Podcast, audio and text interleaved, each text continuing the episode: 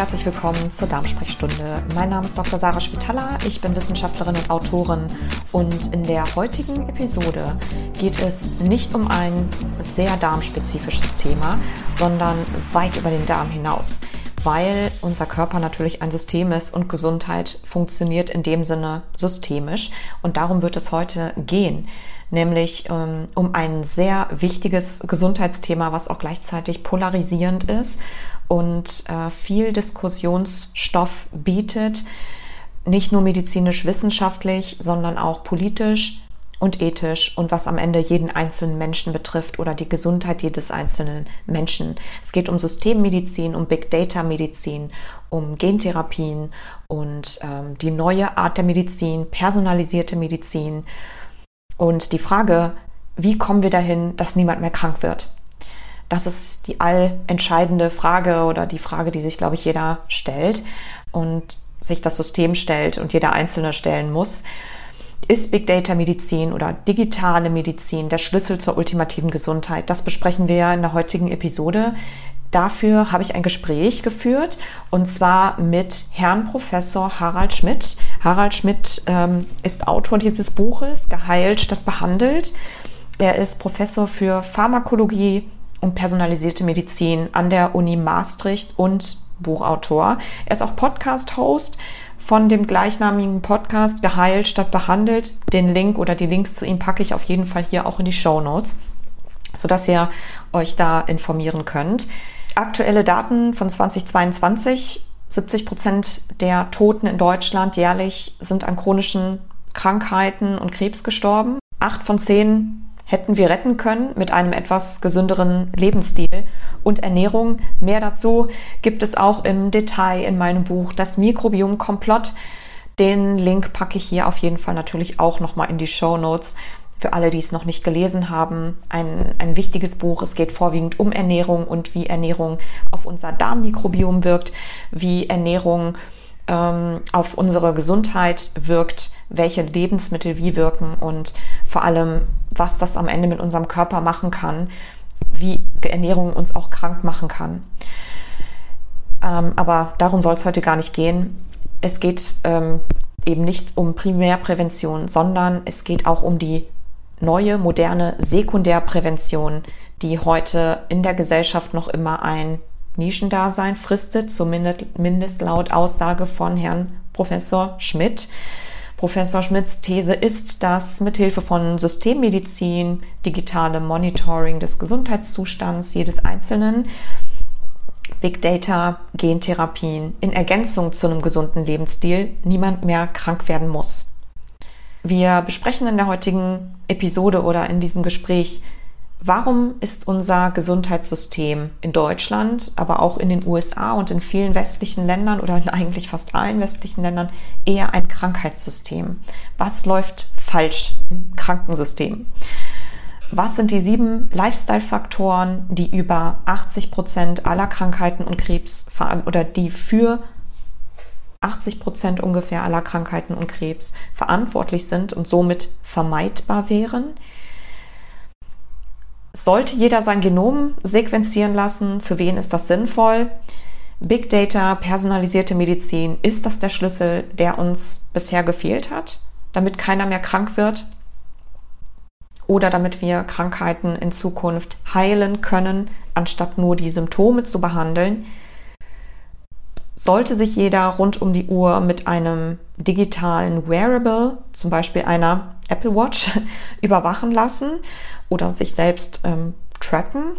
Was sind die Gefahren von ständiger digitaler Überwachung und Daten- bzw. Verhaltenstracking über diese Methoden und diese Devices? Stichwort mentale Gesundheit. Da gehen wir in dem Gespräch ein ganz bisschen drauf ein. Und am Ende hören wir natürlich auch noch Professor Schmitz drei Tipps, um das Gesundheits- oder seine Gesundheit zu erhalten und das Krankheitsrisiko so gering wie möglich zu halten. Mehr gibt es, wie gesagt, in unseren Büchern zu finden. Da gibt es alle Rezepte, die man braucht, um nicht mehr krank werden zu müssen. Und für alles weitere, für weitere Fortbildung, mehr Insights, ähm, empfehle ich auch meinen Newsletter oder meine Newsletter. Den Link dazu packe ich hier auch in die Show Notes. Kann man sich auch auf meiner Website ansehen, www oder anmelden, www.drschwetala.com. Ebenfalls hier in den Show Notes. Dort gibt es jedenfalls Ankündigungen für ganz viele Fortbildungen in den nächsten Monaten, die gerade in der Entstehung sind, sowohl ähm, für Therapeuten und Behandler was das Thema Mikrobiom, chronische Krankheitsbehandlung angeht oder die Rolle des Mikrobioms darin und äh, wie man das nutzen kann auch dafür. Aber natürlich auch für Patienten oder für Menschen mit Darmerkrankungen und Verdauungsstörungen, was das Thema Darmaufbau angeht, Darmfloraaufbau und Verbesserung der Verdauung und damit auch der Erkrankung.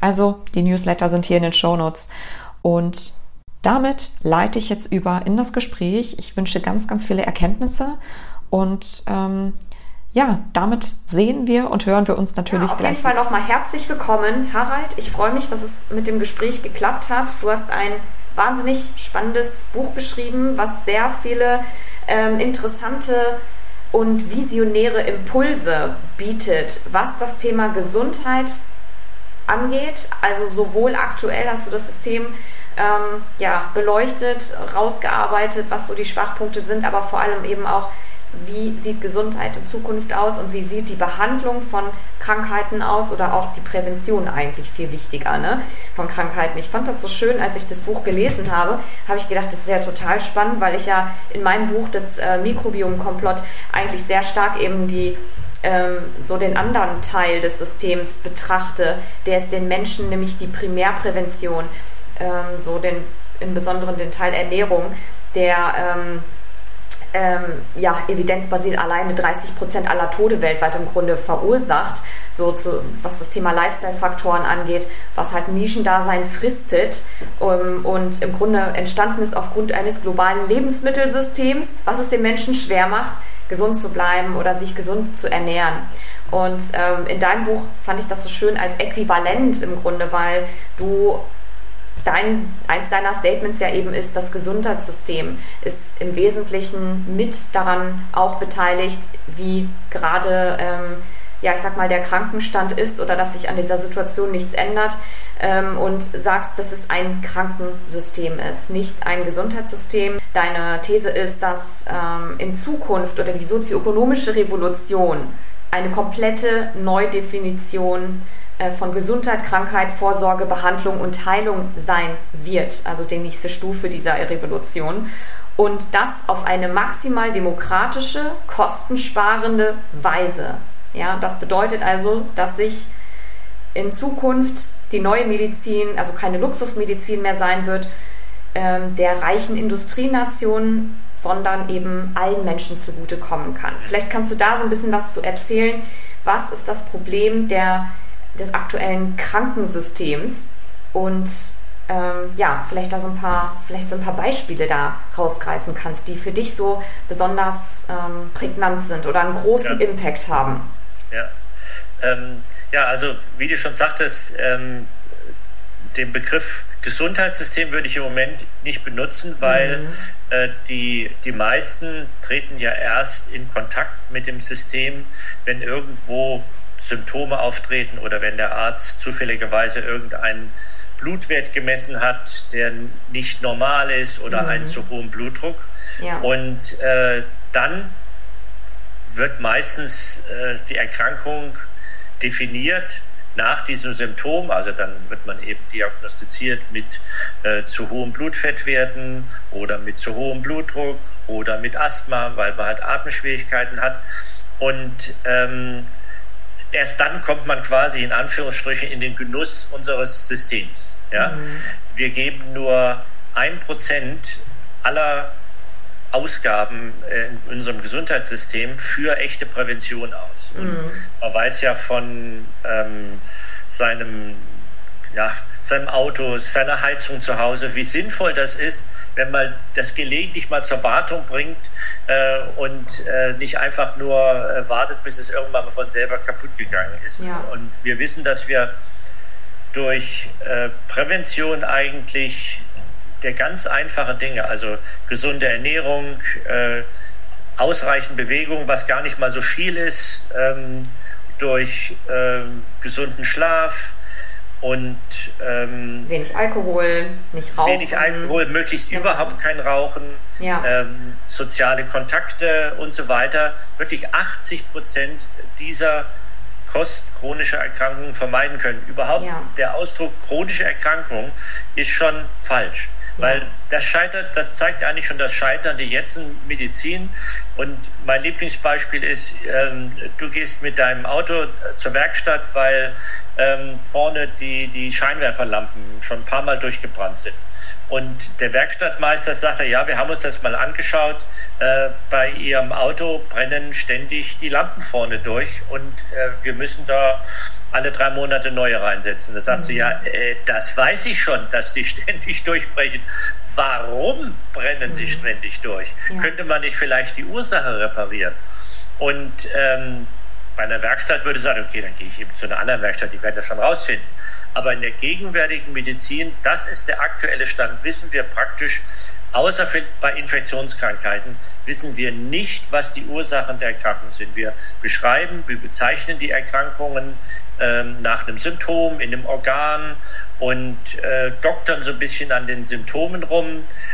Und äh, mit diesem Ansatz kann man natürlich eine Erkrankung nicht heilen. Man kann sie auch nicht verhindern, weil der Patient kommt ja erst rein, äh, wenn er die Symptome hat. Und ich wüsste ja auch vorher gar nicht, wonach ich schauen soll. Da hat er jetzt ein Asthma-Risiko, hat er ein Bluthochdruckrisiko. Im Moment ist er völlig gesund. Ja?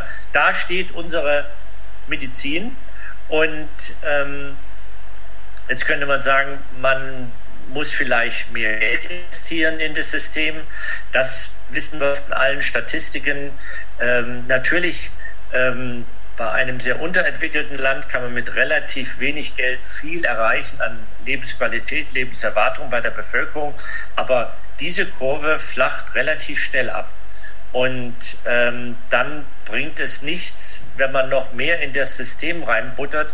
Jedenfalls nichts, äh, nicht äh, in der gegenwärtigen Art, wie wir Medizin betreiben. Mhm. Ähm, wir, wir müssen also irgendetwas konzeptionell anders machen. Äh, und das Entscheidende ist, Krankheitsursachen zu verstehen. Und wenn wir die kennen, dann können wir auch präzise ähm, Vorsorge machen, Prävention machen. Denn mhm. ähm, wenn ich gar nicht so genau weiß, was ist denn nun eigentlich das Krankheitsrisiko bei einem bestimmten noch nicht Patienten, dann wird in der Regel allen alles empfohlen. Alles, was ich vorhin gesagt habe, wird ja im Grunde genommen allen empfohlen. Alles sollen äh, nicht rauchen, nicht trinken, äh, Sport machen, gesund essen und so weiter. Aber meist vielleicht wäre ja nur eine Sache wichtig und es ist ja auch irgendwo demotivierend, wenn Patienten eine ganze Liste von Sachen äh, vorgesetzt bekommen, die auch so ein bisschen den Touch von Verzicht haben, um jetzt irgendwie gesund zu leben. Dann es hat irgendwie so immer so den Touch, man, man nimmt den Spaß aus dem ganzen Leben raus, nur um irgendwie gesünder zu leben. Also die Prävention klappt bei uns auch nicht.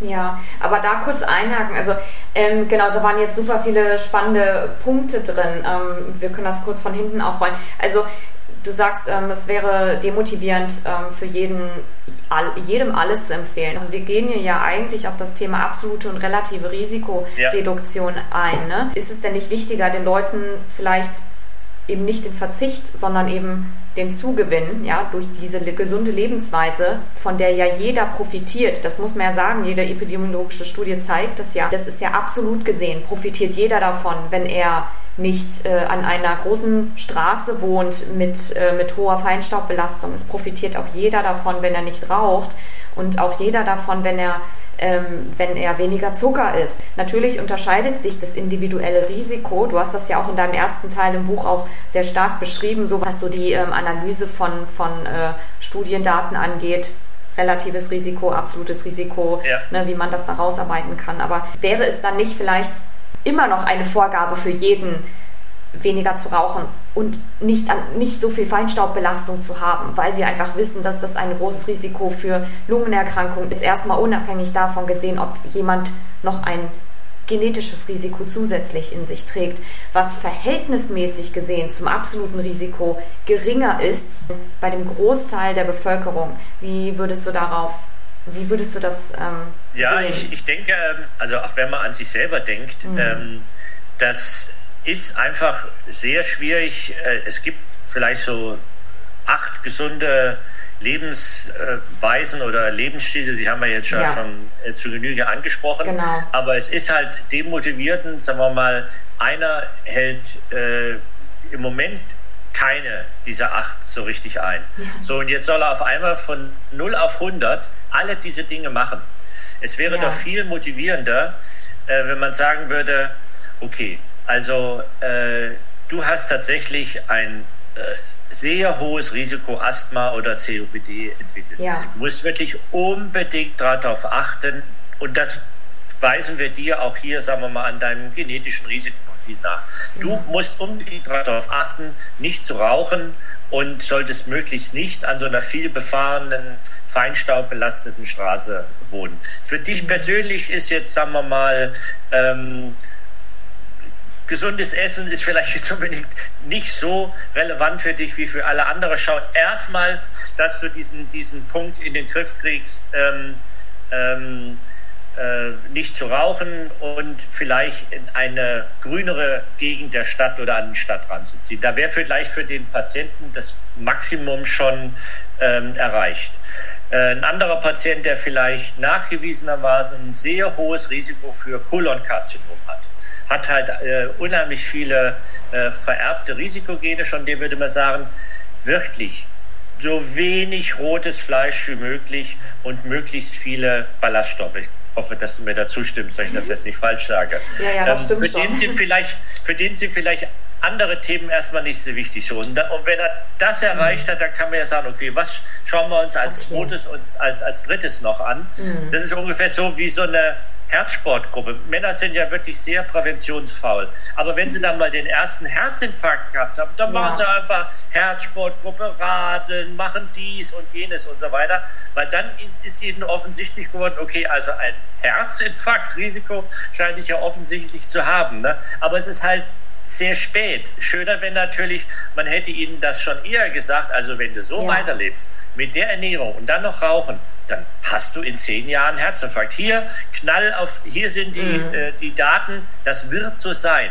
Mhm. Ähm, und wenn das wirklich so hundertprozentig vorhersagbar ist, dann glaube ich, kann man auch schon früher ähm, Patienten dazu bringen, äh, sich zumindest für einen, auf einen bestimmten Aspekt von gesunder Lebensweise zu äh, konzentrieren. Und mhm. dann kommen wir eventuell dahin, was du ja schon erwähnt hattest, dass wir bei so einer präzisen Prävention oder manchmal eben auch präzisen Therapie äh, Krankheiten dann gar nicht mehr erleben, ne? weil wir sie so präzise vorher schon das Risiko detektiert haben und ähm, dann durch Prävention oder vielleicht ein bisschen ähm, medikamentöse Unterstützung das, das Ausbrechen der Erkrankung verhindert haben.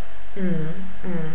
Ja, das ist total, ähm, das ist auf jeden Fall ein guter Punkt, äh, was du da sagst, dass es natürlich wichtig ist, auch einen Patienten oder einen individuellen Menschen jetzt egal, ähm, nicht zu überfrachten. Du hast natürlich total recht. Für einen Menschen ist es immer der erste Gedanke, ist Verzicht, äh, einfach aus dem Grund, weil wir Menschen nicht so weit denken können. Wir können ja nicht so weit in die Zukunft denken. Für uns bedeutet das nichts, wenn uns jemand sagt, ja, du rauchst, ja, dann wirst du ja wahrscheinlich mit so und so viel Prozent Wahrscheinlichkeit äh, später Lungenkrebs bekommen. Ja, das. Äh, das ja, und dann denkt jemand an Helmut Schmidt oder ja, an so, so Einzelbeispiele. An so, an so einen Onkel in der Familie, der 90 geworden ist ja. und so weiter und denkt, na ja gut, vielleicht trifft es mich ja auch nicht. Ne? Genau, aber das sind halt also, so die Einzelbeispiele, die aber natürlich nicht das absolute Risiko entkräften. Das fand ich auf jeden Fall äh, einen sehr wichtigen Punkt. Also es ist immer wichtig, natürlich sich erstmal einzelne Sachen rauszugreifen und klar, bei besonderen Risikogruppen, da gehen wir dann gleich noch drauf ein, ist es natürlich wichtig, bei bestimmten Faktoren zuerst zu schauen. Und da könnte es dann unter Umständen natürlich Sinn machen, ähm, hier ein genaues Risiko im Vorfeld auf jeden Fall zu wissen. Also in den USA bildet sich gerade äh, so ein äh, Gesundheitssystem aus, was sich Wellbeing-Industrie äh, im Grunde genommen nennt. Genau. Ähm, Wellness wollten sie es wohl nicht nennen, weil das hat dann so einen Touch von äh, Sauna, Spa, Massage und ja. so weiter, sondern es geht um sozusagen gesundes Leben, ja. das durchaus äh, mit sehr präziser Vorhersage von Gesundheitsrisiken verbunden ist und dann aber versucht, ähm, gesundheitsförderliche Maßnahmen als sehr attraktive mhm. Produkte so quasi hintenrum äh, den ähm, ja noch nicht Patienten Präventionsangebote äh, schmackhaft zu machen, dass die überhaupt nicht äh, den Touch haben, das ist jetzt sozusagen Gesundheitsförderung, ähm, sondern ja fast schon ein attraktives äh, Konsumangebot. Also gemeinsame Kochkurse mhm. oder online gemeinsam äh, kochen oder mhm. ein Kochwochenende oder ähm, Sport in der Gruppe oder wenn jemand äh, oder rauszufinden, wie kann ich denn jemanden motivieren, überhaupt Sport zu machen oder Gewicht zu verlieren. Es ist vielleicht gar nicht, dass da ein paar Zahlen weniger auf der äh, Waage stehen, so interessant, sondern vielmehr, dass vielleicht eine alte Lederjacke wieder passt oder dass man wieder Fußball spielen kann mit den Kumpels, ohne gleich nach äh, fünf Minuten äh, zu hecheln.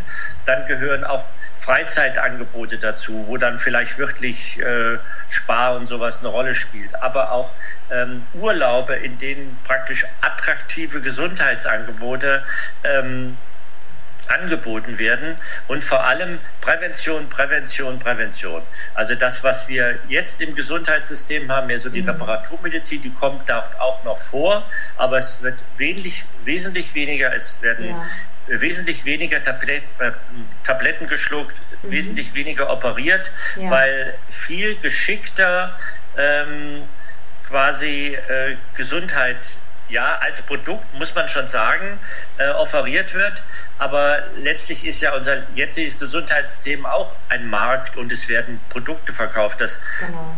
mag vielleicht nicht so äh, einem vorkommen, aber äh, wenn man sich die Kostenkalkulationen von Arztpraxen und Gesund- und, und Krankenhäusern anschaut, die operieren schon wie Betriebe und, und, und Firmen. Ne? Mm, ja, genau. Du hattest es, äh, fand ich ganz gut, äh, was du aufgegriffen hast. Ähm, so Thema Prävention wird immer wichtiger, kann das Ganze natürlich verkaufen, das, ähm, nicht oder hinter nichts direkt als Präventionsmaßnahme, das ist ja auch ein bisschen unsexy meistens, ne? sondern ja, genau. eben als mehr als Spaß und um den Nutzen genau. mehr zu betonen, die Lebensqualität zu betonen, die man natürlich genau. gewinnt mit, der, mit dem gesunden Lifestyle. Das ist ja, auf jeden genau. Fall eine sehr positive Entwicklung, denke ich auch. Du hattest vorhin gesagt, ähm, auch einer der, der Punkte im System, wir geben ja wahnsinnig viel aus. Die USA geben pro Einwohner mhm. das meiste Geld aus ja. für Gesundheit pro Jahr, etwa 12.000 Dollar mhm. pro Einwohner in den USA und sie haben von allen Industrienationen die mhm. geringste Lebenserwartung. Ja. Seit drei Jahren sinkt sogar in den USA die Lebenserwartung genau. und Deutschland mit dem äh, teuersten Gesundheitssystem Europas belegt in Europa, was die Lebenserwartung betrifft, den 19. Platz. Also es ist eben nicht so, dass wir das beste Gesundheitssystem hätten oder mhm. viel hilft viel, sondern es braucht wirklich komplett neue Konzepte. Also es geht nicht darum, alles so machen wie bisher und etwas mehr Prävention, sondern es geht wirklich um ein komplett neues System. Ja. Krankheiten komplett anders definieren, Krankheitsrisiken Risiken wirklich präzise identifizieren und ähm, dann auch eben ganz anders agieren. Mensch statt Organ, sagst du genau. ja, ne? Systemmedizin so als einer der Aufhänger, um Gesundheit neu zu definieren.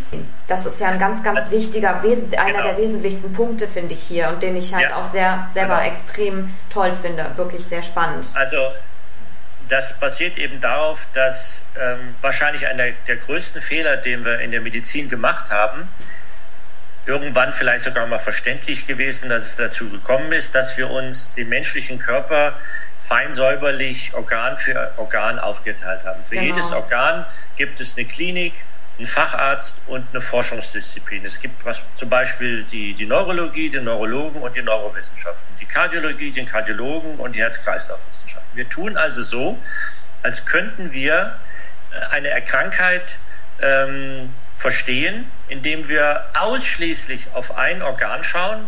Das, was wir dort messen, sehen, beschreiben wir und nennen das dann eine, die Erkrankung. Wenn der Patient jetzt noch in irgendwelchen anderen Organen, sagen wir, Haut, Lunge, auch noch Symptome hat, dann überweisen wir ihn zu einem anderen Facharzt. Soll der mhm. sich um diese Krankheiten kümmern?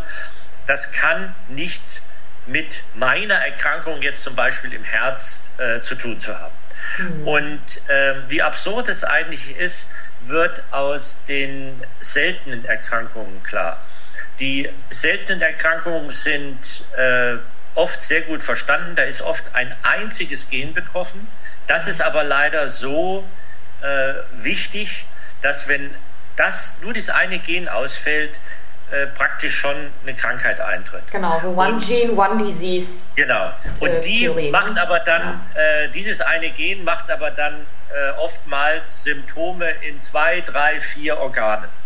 Das heißt also, eine ganz spezifische Krankheitsursache, in dem Fall wirklich nur ein einziges Gen betroffen, kann schon so vielfältige Symptome verursachen. Unser jetziges System, wo wir ja die genetischen Ursachen nicht kennen, macht aus so etwas mit Leichtigkeit drei, vier verschiedene Erkrankungen, die von vier verschiedenen Fachärzten in vier verschiedenen Kliniken behandelt werden, symptomatisch und dann auch eben chronisch werden. Ja? ja. Und äh, die, sagen wir mal, komplexeren Erkrankungen, die wir so haben, wie sagen wir Bluthochdruck oder Asthma oder Alzheimer, da ist ja in der Regel nicht nur ein Gen betroffen, sondern eine, eine ganze Gruppe von Genen. Keines von denen ist äh, super wichtig, aber in der Gesamtheit eben, äh, wenn viele davon betroffen sind, ergibt sich eben schon ein Risiko.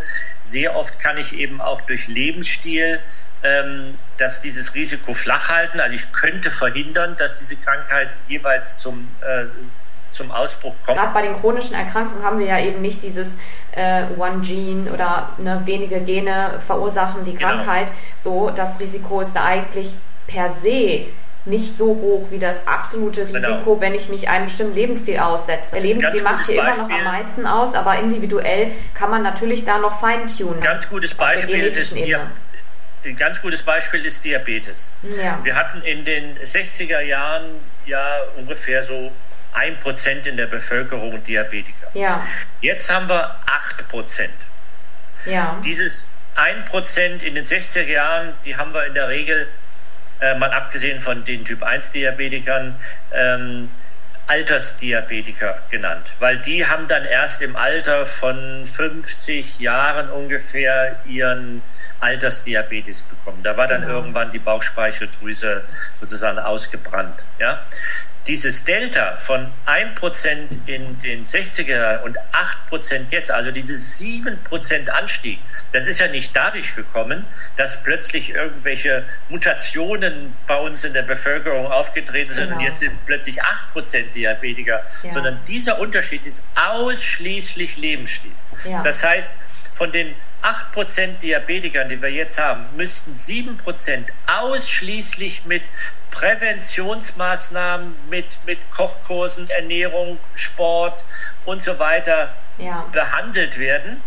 Und diese 1%, die wir schon in den 60er Jahren, ja, da wird es wahrscheinlich so sein, in den 60er Jahren gab es ja kaum Übergewichtige, die haben wahrscheinlich tatsächlich ein doch so starkes genetisches ja. Risiko, dass ähm, selbst bei bester Lebensführung dann irgendwann der Diabetes auftritt. Na ja, gut, das genau. Risiko würde man halt feststellen und würde dann äh, in dem neuen System der Medizin ganz gezielt irgendwann, sagen wir mal, mit 40 Jahren mit einer Therapie beginnen, mit Arzneimitteln, die dann wieder verhindert, dass dieser Diabetes mhm. jemals auftritt. Genau. Ja?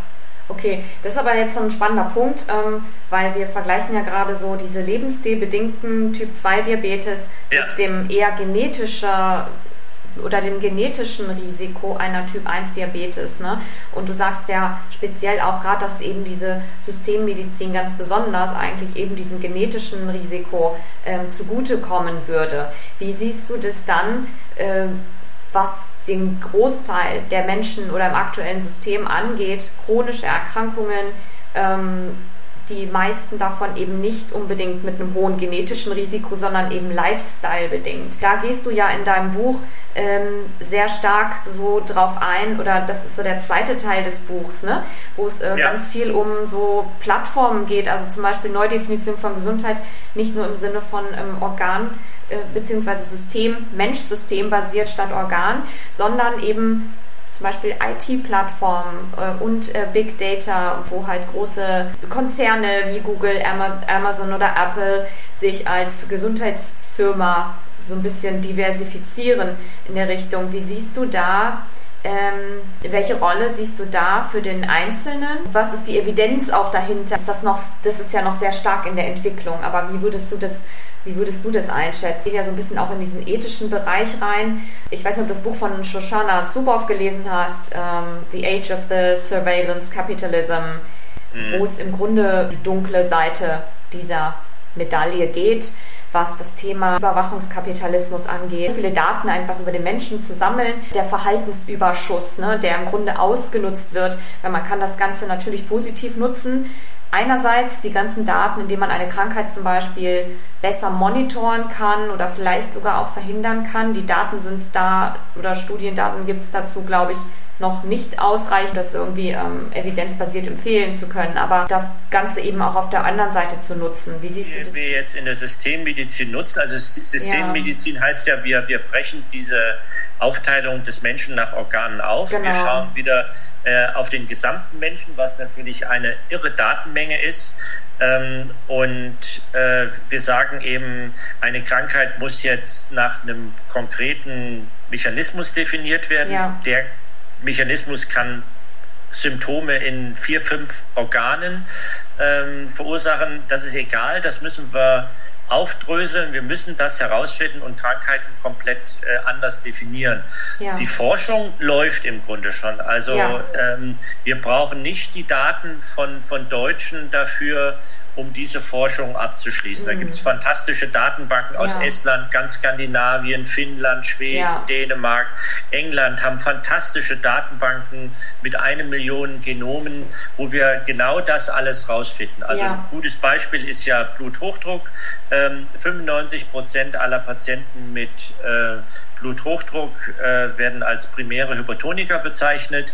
Das klingt irgendwie fancy, bedeutet aber nur, ihr Blutdruck ist erhöht und wir wissen ja, nicht warum. Genau. Und von, wenn jetzt äh, alle diese ihr Blutdruckmittel nehmen, äh, dann hat nur einer von 100 ähm, Patienten, die ihre Blutdruckmittel nehmen, tatsächlich einen Vorteil, weil, sagen wir mal, 5, oder sagen wir 90 Prozent äh, aller äh, Patienten, die mit dem Mittel behandelt werden, müssten sie gar nicht nehmen, weil sie haben erhöhten Blutdruck, aber nicht ein Risiko für einen Herzinfarkt oder Schlaganfall. Und von den Zähnen, die mhm. wirklich äh, Bluthochdruck und ein Risiko für Herzinfarkt und Schlaganfall haben, können wir im Schnitt nur einen von den Zähnen verhindern, obwohl ja. alle schön brav ihr Blutdruckmittel nehmen. Das heißt, neun müssten entweder anders behandelt werden oder durch äh, Präventionsmaßnahmen. Äh, und mhm. äh, Blutdruck, Bluthochdruck ist auch nicht nur eine Erkrankung, sondern äh, das sind äh, wahrscheinlich mehrere mhm. Ursachen, die eben alle nur ein gleiches Symptom haben. Und ähm, genau das müssen wir eben überwinden. Und das schaffen wir auch. Also wir sind jetzt dabei. Wir haben für mhm ähm, ein Fünftel aller Bluthochdruckpatienten haben wir diesen Mechanismus identifiziert, der auch dann zu ähm, Herzinfarkt und Schlaganfall führt. Und wir äh, beginnen jetzt ähm, mit den Vorbereitungen dafür eine klinische Studie zu machen. Wir machen auch eine Studie bei Herzinsuffizienz und so weiter. Also mhm. wir stehen jetzt kurz davor, diese Beweise zu erbringen. Ja. Nur wenn ich als Deutscher ja. jemals von, von, diesen, von dieser neuen Art der Medizin die schon datengetrieben ist, profitieren will, dann muss ich selber tatsächlich auch digital vorliegen. Das ja. heißt, digital, was mein persönliches Genom betrifft. Ja, also ich muss mhm. wissen, welche Genvarianten habe ich denn. Ja? Ähm, und äh, das, das Zweite ist, ich darf mir auch nicht in die Tasche lügen, was zum Beispiel meine gesunde Ernährung oder meine körperliche Aktivität äh, betrifft, falls das für mich sehr wichtig ist. Und deswegen sind solche technischen Hilfsmittel, zum Beispiel wie so eine Apple Watch und so weiter, die mhm. genau misst, äh, wie oft in der Woche bewege ich mich dann wirklich so, dass das Herz-Kreislauf-System ein bisschen trainiert wird. Ne? Wie oft sitze ich denn und so weiter? Wie gut schlafe ich denn? Ja? ja. Viele reden sich das schön und ihnen ist gar nicht bewusst, wie ungesund eigentlich ihr Tagesablauf ist. Zum Beispiel, ähm, was jetzt so körperliche Bewegung betrifft, äh, wird die Zahl immer niedriger, äh, die eigentlich notwendig ist, dass man sich ausreichend bewegt. Also das, das kreist im Moment zwischen 15 und 30 Minuten pro Tag forsches Gehen, also noch nicht mal Joggen. Ja, das genau. Irre ist nur, dass viele selbst das nicht erreichen. Die mhm. bewegen sich aus dem Haus ins Auto, fahren ins Büro, äh, fahren vom Büro wieder zurück nach Hause und legen sich auf die Couch und schauen fern. Also noch nicht mal diese 15 bis 30 Minuten jeden Tag schaffen die. Mhm. Und solche Gimmicks kann man natürlich sagen, äh, erfassen das natürlich irgendwie. Klar, ja. Und ähm, signalisieren dann zum Beispiel bei einem Arztbesuch oder äh, im neuen System in so einem Gesundheitszentrum, ja, also äh, wirklich, du bewegst dich einfach viel zu wenig, mhm. ganz objektiv. Wie können wir das denn irgendwie verbessern? Ja, absolut. Also ganz wichtiger Punkt für die Patienten, aber auch für jeden Menschen, sich das bewusst zu machen oder ist das sehr hilfreich vor allem, solche Wearables ne, oder solche datenbasierten Tools zu nutzen, um sich um das für sich visuell sichtbar zu machen und gefühlt zu machen und vielleicht auch daran erinnert zu werden. Aber da will ich wirklich mal den zentralen Punkt rausgreifen. Du sagst, die Messung von Wohlbefinden wird immer relevanter ja. werden. Apps oder sowas, wo wir alles irgendwie mit messen und tracken und die uns an alles erinnern und uns äh, im Grunde bestätigen oder zumindest numerisch bestätigen, äh, zahlenbasiert bestätigen, dass wir anscheinend gesund sind. Aber die Messung von Wohlbefinden wird relevanter werden.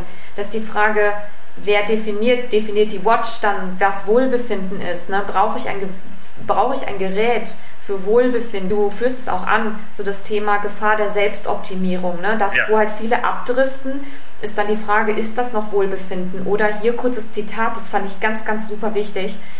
Und als ob Burnout noch nicht genug wäre, nehmen psychische Probleme bei Millennials und Centennials sprunghaft zu. Der Zugang den die technologische Innovation zu jeder Art von Informationen und Fakten bietet, die für Laien immer schwieriger hinsichtlich ihres Wahrheitsgrads zu bewerten sind, hat sie verängstigt und in vielen Fällen äh, haben sie keine Ahnung, wie sie damit umgehen sollen. Ne, das britische Markt- äh, und Meinungsforschungsinstitut äh, YouGov sieht Millennials als die einsamste Generation. 30 Prozent der Millennials geben an, dass sie sich oft einsam fühlen. Das ist ja massiv. Im Grunde ist es zurückzuführen auf dieses, auf den Datenüberfluss und ähm, was natürlich verängstigend ist, ja, das, das technische Element, ne, was uns im Grunde das Wohlbefinden attestieren soll. Ähm, wie siehst du, du das? Du hast es ja am Anfang schon erwähnt, diesen Faktor, dieses soziokulturelle Eingebundensein. Genau. Ne?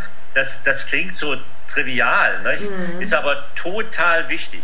Ja. Und das ja. Äh, beinhaltet, das muss ja nicht unbedingt in einer, sagen wir mal, klassischen Zweierbeziehung sein, aber es ist eben doch wichtig, dass man äh, ein paar Menschen um sich herum hat, mit denen man wirklich sehr eng, sehr vertraut ist, weil das einfach äh, offensichtlich für uns Menschen ein, ein ganz essentieller, äh, nicht nur Wohlfühlfaktor, sondern tatsächlich Gesundheitsfaktor ja. Das können wir dann auch noch rausgreifen, ne, dass das ähm, zusätzlich zu den Tools und den ganzen Techniken, die wir heute haben, dass es ganz besonders wichtig ist, nicht nur auf die Daten oder sowas zu gucken, sondern eben halt auch für sich selbst individuell noch ein Empfinden ja. zu haben oder eine Achtsamkeit stärker noch zu entwickeln als jemals zuvor im Grunde jetzt. Ne? Sich ja. vielleicht nicht von einem Gerät nur die Zahlen bestätigen zu lassen, sondern genau achtsam zu sein, so fühle ich mich damit jetzt dann auch wohl und ja. ne, müsste ich nicht heute vielleicht noch einen Freund treffen, was mir vielleicht jetzt nicht genau. die Watch sagt oder sie darf dich auch daran erinnern,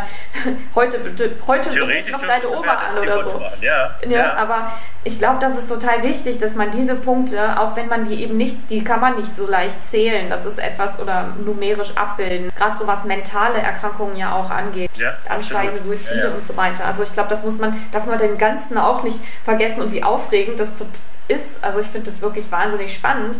Die ganzen Daten, die wir jetzt sammeln können, das ist natürlich, das birgt unglaubliche Gelegenheiten. Ne?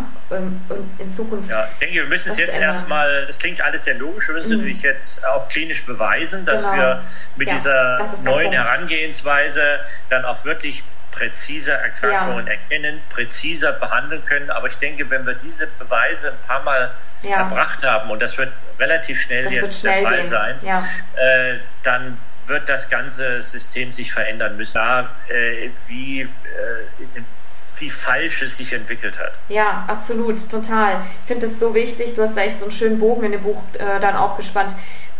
Wenn wir jetzt, genau, du sagst es, wir müssen die Beweise, die sammeln sich jetzt schnell oder wir können das wirklich dann auch klinisch ähm, demnächst beweisen. Zwei Abschlussfragen zu dem Ganzen. Du kannst dir was wünschen. Was jetzt schon? Ja, also jetzt erstmal auch ohne, ob die Evidenz schon schwarz auf weiß da ist oder die Veröffentlichung schon dra draußen steht.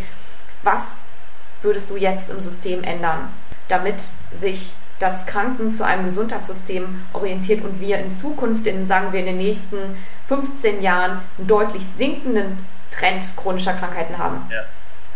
Also das eine ist, dass äh, ich wirklich alle Patienten oder noch nicht Patienten dazu aufrufen möchte, sich wirklich selber für ihre Gesundheit oder um ihre Gesundheit zu kümmern. Keinem liegt die Gesundheit mehr am Herzen als einem selber. Ja, man ja. kann nicht erwarten, dass äh, ein Arzt äh, äh, sich, sich, sich tagelang, wochenlang den Kopf zerbricht, was kann ich noch alles für diesen Patienten tun, ja. sondern man muss sich selber darum kümmern.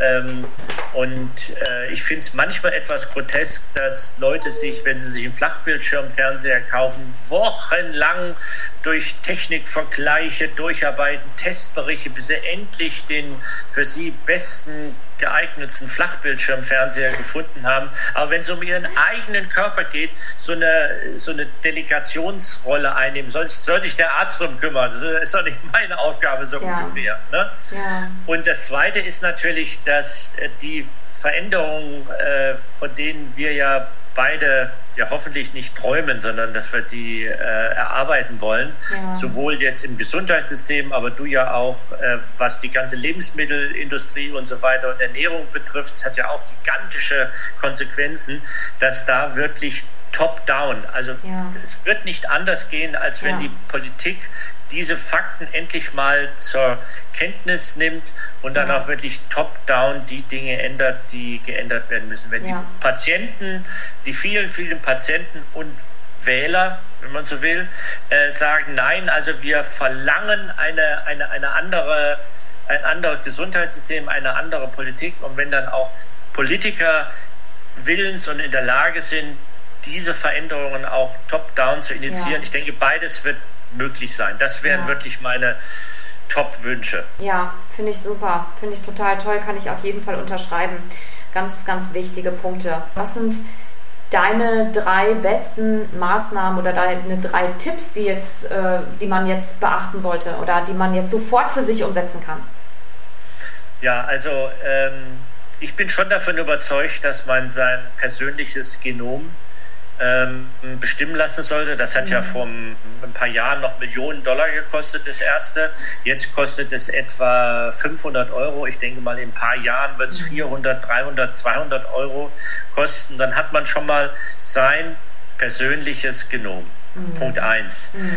Dann ähm, das zweite ist natürlich, früher hätte ich immer gesagt, dass äh, Mikrobiom bestimmen, da glaube ich, sind wir beide nicht mehr so von überzeugt, ob das möglich und realistisch sein wird. Vielleicht ja. läuft es dann eher über die Stoffwechselprodukte dieser ähm, äh, Bakterien in und an uns und so weiter. Das ist wahrscheinlich das Sinnvolle, aber wir leben ja quasi in äh, Symbiose und dann sollte man sich so früh wie möglich äh, um Prävention kümmern und das wirklich ernst nehmen. Man kann ja mal mit den Dingen anfangen, die einem am, am leichtesten fallen. Und wenn man dann später vielleicht ein ganz präzises Risiko genannt bekommen hat, dann ähm, das gezielter anpacken, aber wirklich sich um die eigene Gesundheit ja. kümmern. Ja, die Verantwortung einfach für sich selbst, ne? Genau. unabhängig jetzt auch mal erstmal von der, von der Maßnahme per se, einfach für sich anzuerkennen, Anfangen. okay, ich bin für mich verantwortlich und nicht genau. ein Arzt oder ein genau. System. Ja.